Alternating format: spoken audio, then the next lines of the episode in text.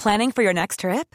Elevate your travel style with Quince. Quince has all the jet setting essentials you'll want for your next getaway, like European linen, premium luggage options, buttery soft Italian leather bags, and so much more.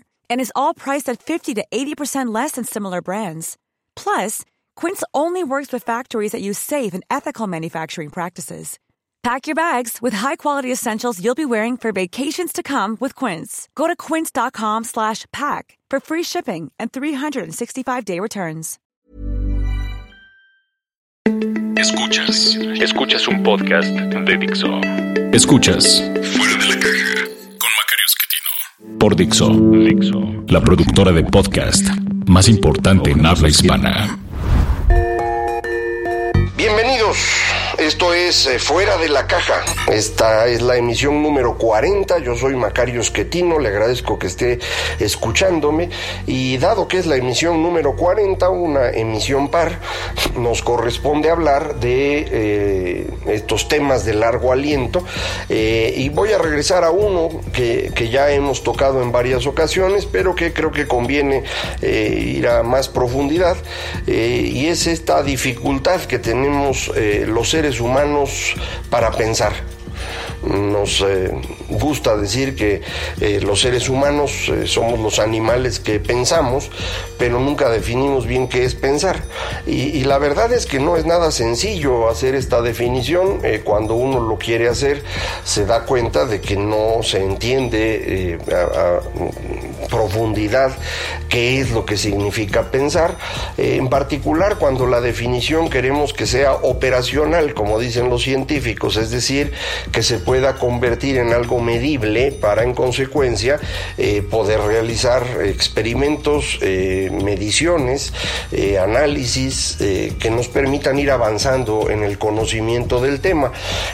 pensar, dice el señor Tomasello, un experto en este asunto de los seres humanos, es la capacidad que tenemos de construir una realidad ficticia, es decir, en, nuestra mente, en donde reproducimos lo que vemos en nuestro entorno y en esa eh, imaginación eh, ir evaluando potenciales decisiones, los escenarios que ocurrirían con base en cada una de ellas y de ahí decidir cuál es el que más nos conviene.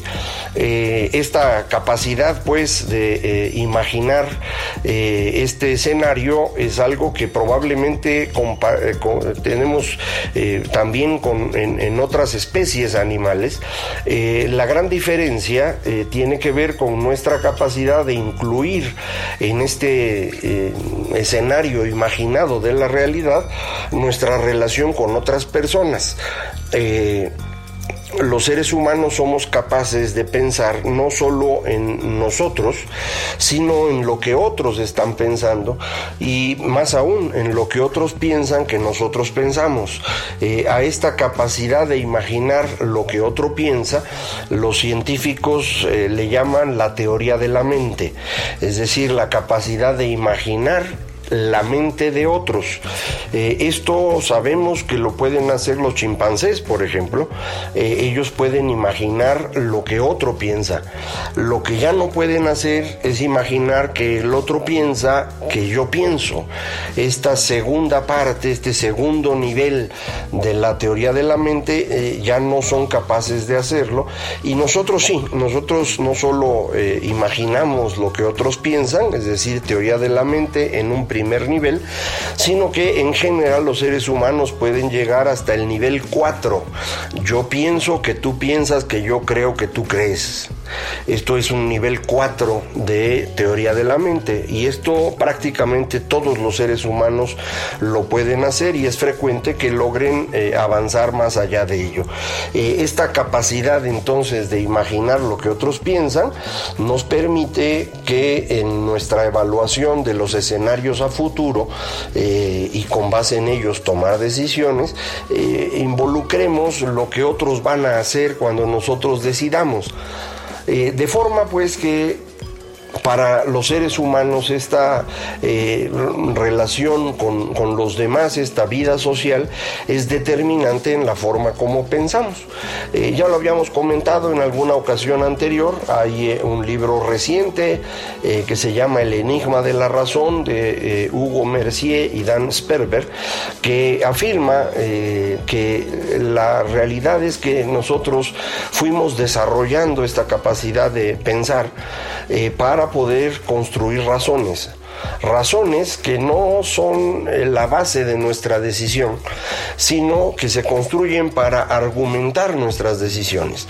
Es decir, no pensamos para decidir, pensamos para defender lo que hemos decidido. Eh, y esto significa convencer a los demás de que nuestra decisión fue correcta. Obviamente, para convencer a los demás, primero hay que convencerse uno mismo. Y por lo tanto, eh, pues somos, digamos, bastante eh, considerados de nuestra opinión propia, eh, creemos que, pensamos muy bien y que nuestras decisiones son maravillosas y a cambio pensamos que lo que otros eh, opinan pues no es tan bueno como lo nuestro. somos muy agresivos con la opinión de los demás, las descalificamos rápidamente para poder sostener nuestra propia opinión. este es el argumento de, de, Mercier y de Sperber, un argumento sin duda interesante que ellos defienden con eh, varios eh, experimentos que han realizado fundamentalmente otras personas. Ellos van recopilando esta información y concluyen esta idea. Yo creo que tienen eh, mucha razón en su, en su postura, pero no es la única información de donde hay que partir. Una visión diferente, no contradictoria, es la que también hemos platicado en muchas ocasiones, esta idea de que en realidad los seres humanos tenemos dos formas de analizar el mundo y tomar decisiones eh, y que se han eh, definido con numerito, el sistema 1 y el sistema 2. El sistema 1 es esta capacidad que tenemos para tomar decisiones rápidamente con base en nuestras emociones esencialmente eh, y que, bueno, pues utilizamos la mayor parte del tiempo. El sistema 2 sería este sistema más lento, racional, reflexivo, en donde pensamos para decidir.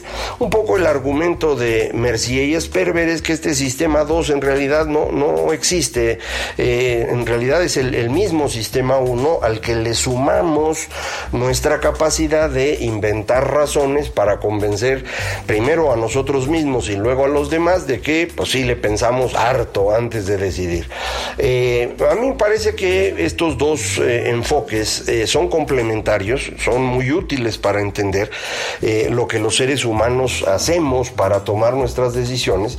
Y, y sí, yo coincidiría que la inmensa mayoría del tiempo los seres humanos decidimos con el sistema 1, es decir, sin pensar pensar y que buena parte de nuestros argumentos son para defender eh, estas decisiones que tomamos sin pensar, haciéndolas parecer decisiones razonadas. Y evidentemente estos argumentos están dirigidos a convencer a los demás. Eh, creo que es importante reflexionar acerca de esta forma de pensar o de cómo pensamos, porque eh, esto nos recuerda que los seres humanos hacemos hasta lo imposible por no pensar. No es lo nuestro. Pensar es algo que cuesta mucho trabajo, que no hacemos todo el tiempo. Lo hacemos muy de vez en cuando. Usted seguramente lo ha hecho alguna vez y recuerda cuánto sufrió cuando pensó. No es algo fácil. Hay que dedicar tiempo, hay que dedicar recursos. Eh, mm, sufre uno. Eh, entonces mejor decidimos con la panza todo el tiempo o casi todo el tiempo. Y sí, efectivamente vamos construyendo nuestro argumentos para, pues cuando alguien nos dice que por qué decidimos eso, pues explicar cómo fue una decisión profundamente racional. Eso eh, ya sabemos, no es cierto. Así es como le hacemos.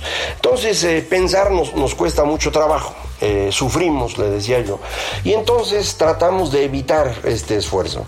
Y una de las eh, herramientas que utilizamos para no pensar es reducir la complejidad de lo que está alrededor de nosotros. Eh, recuerde usted que la complejidad es algo difícil de manejar, pensar requiere la administración de esta complejidad y si el asunto es demasiado complicado, nos va a costar mucho trabajo eh, llegar a una decisión, de manera que tratamos de reducir esa complejidad lo más que se pueda y entonces tomar la decisión. Eh, por otra parte, no hay que olvidar que nuestro eh, entorno más complejo no es el entorno de, las computadoras o de las matemáticas o, de la física y la química. No, no, lo más complicado que hay son los seres humanos. Son una cosa espantosa. Es decir, ponernos de acuerdo con los demás, eh, lograr que los demás cumplan la parte que se comprometieron a hacer, eh, evitar los conflictos entre las personas. Eso es lo que realmente cuesta trabajo. Si usted revisa eh, por qué las personas en las empresas en, puestos altos ganan mucho dinero, pues es esencialmente por su capacidad de evitar los conflictos al interior del equipo, eh, conseguir que todo el mundo se mueva en una sola dirección, convencer a los clientes de ciertas cosas, convencer a proveedores, es decir, es un trabajo humano, no es un trabajo técnico. Entonces nuestro problema más serio es precisamente nuestra relación con los demás. Si de ahí viene la mayor complejidad, Tratar de reducir esa complejidad implica tratar de convertir a los demás en cosas más sencillas de lo que son. Y, una herramienta que utilizamos mucho para eso es etiquetar a los demás. En lugar de imaginarlos como seres humanos complejos, los convertimos en individuos que forman parte de un grupo etiquetado. Y decimos, todos los que están etiquetados forman parte de este grupo que actúa siempre de la misma manera. Y entonces pues ya no hay complejidad alguna, ya simplifiqué y con eso ya resolví las cosas. Eh, este fenómeno es eh, muy frecuente, por ejemplo, en política. Eh, calificamos a, los demás de izquierda, de derecha, le ponemos adjetivos, la izquierda revolucionaria, la derecha golpista, la izquierda social, la derecha fascista, y con eso ya resolvimos el asunto, porque entonces ya no tenemos que pensar en, cientos o miles de personas eh, que actúan de forma individual, sino únicamente en dos grupos que ya definimos con los apellidos que le pusimos y asunto resuelto. Esto indudablemente es un problema muy serio porque esta simplificación de la realidad eh, lo que está haciendo es eh, reducir la riqueza de la información y además nos está llevando a juicios erróneos acerca de cómo piensan los otros. Eh, pero pues si podemos reducir el esfuerzo lo hacemos y, y esto nos va llevando a esta polarización que hemos visto recientemente.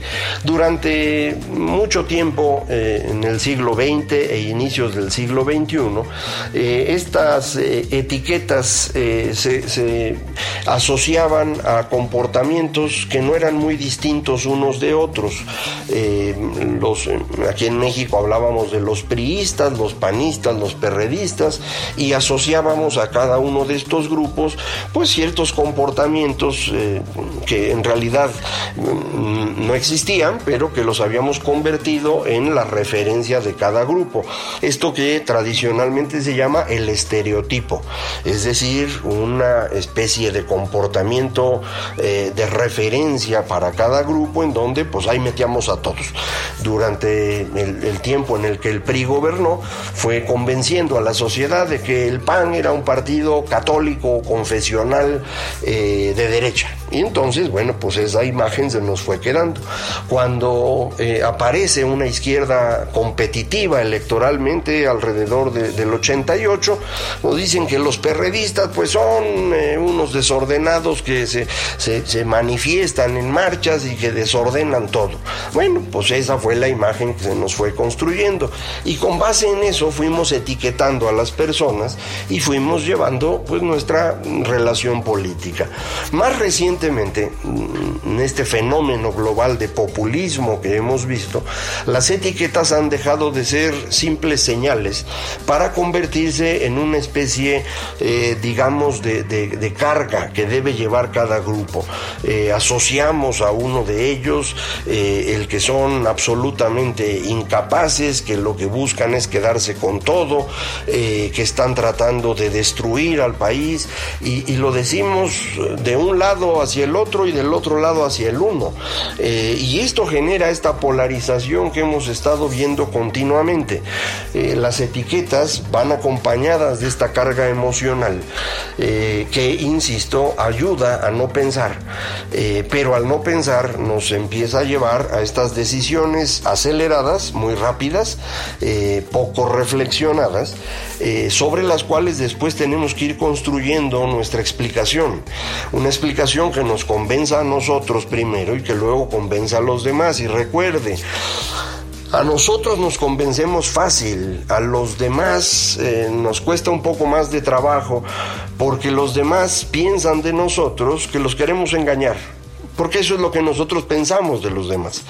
Es decir, somos bastante más eh, estrictos en evaluar la opinión de los demás que la nuestra propia.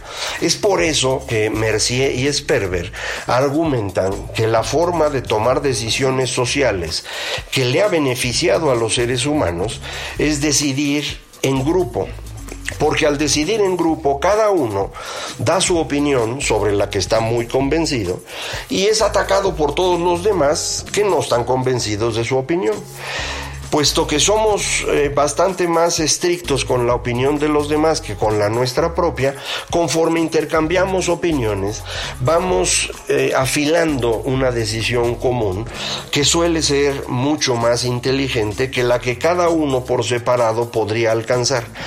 Es decir, la discusión nos lleva a la mejor decisión posible.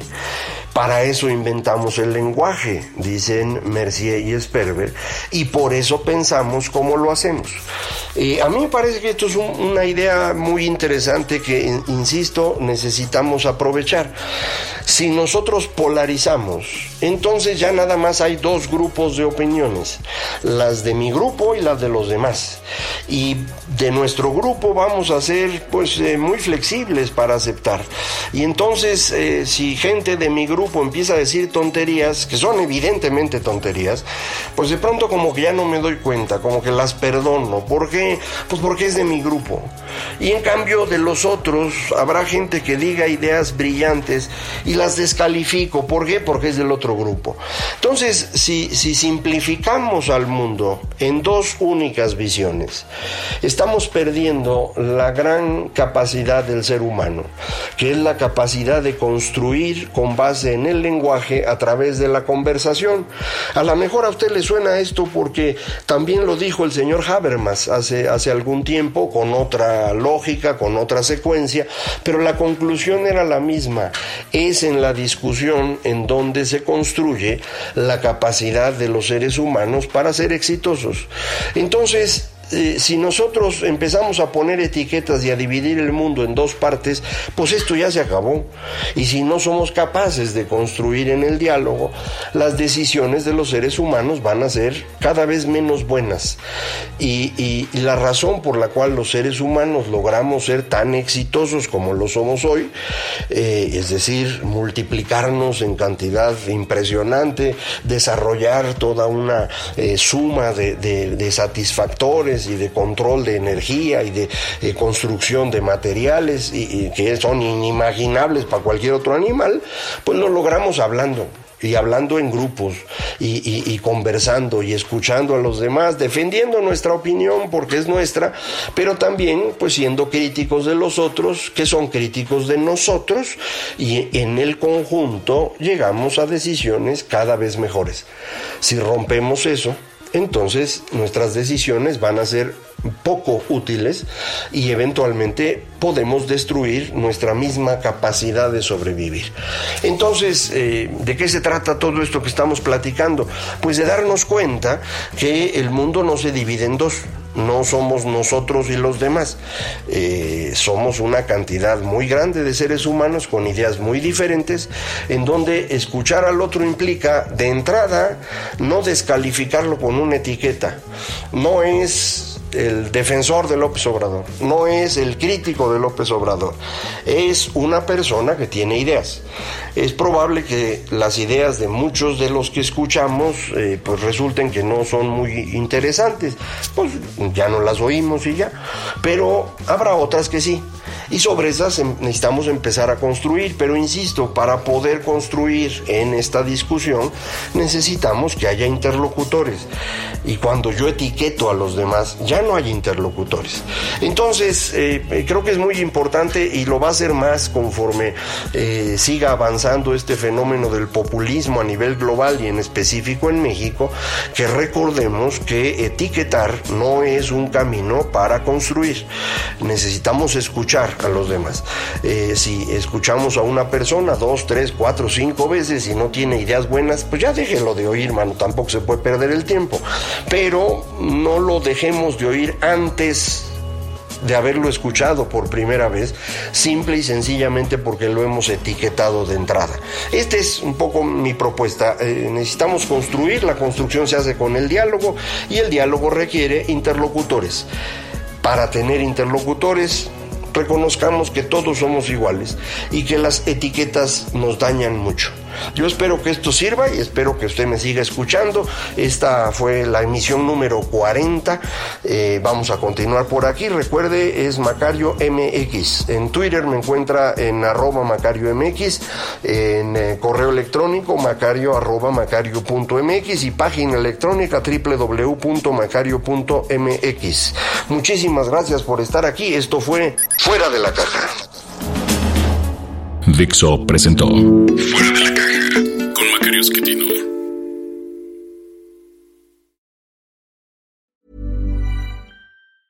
Planning for your next trip? Elevate your travel style with Quince. Quince has all the jet setting essentials you'll want for your next getaway, like European linen, premium luggage options, buttery soft Italian leather bags, and so much more. And is all priced at 50 to 80% less than similar brands. Plus, Quince only works with factories that use safe and ethical manufacturing practices. Pack your bags with high-quality essentials you'll be wearing for vacations to come with Quince. Go to quince.com slash pack for free shipping and 365-day returns.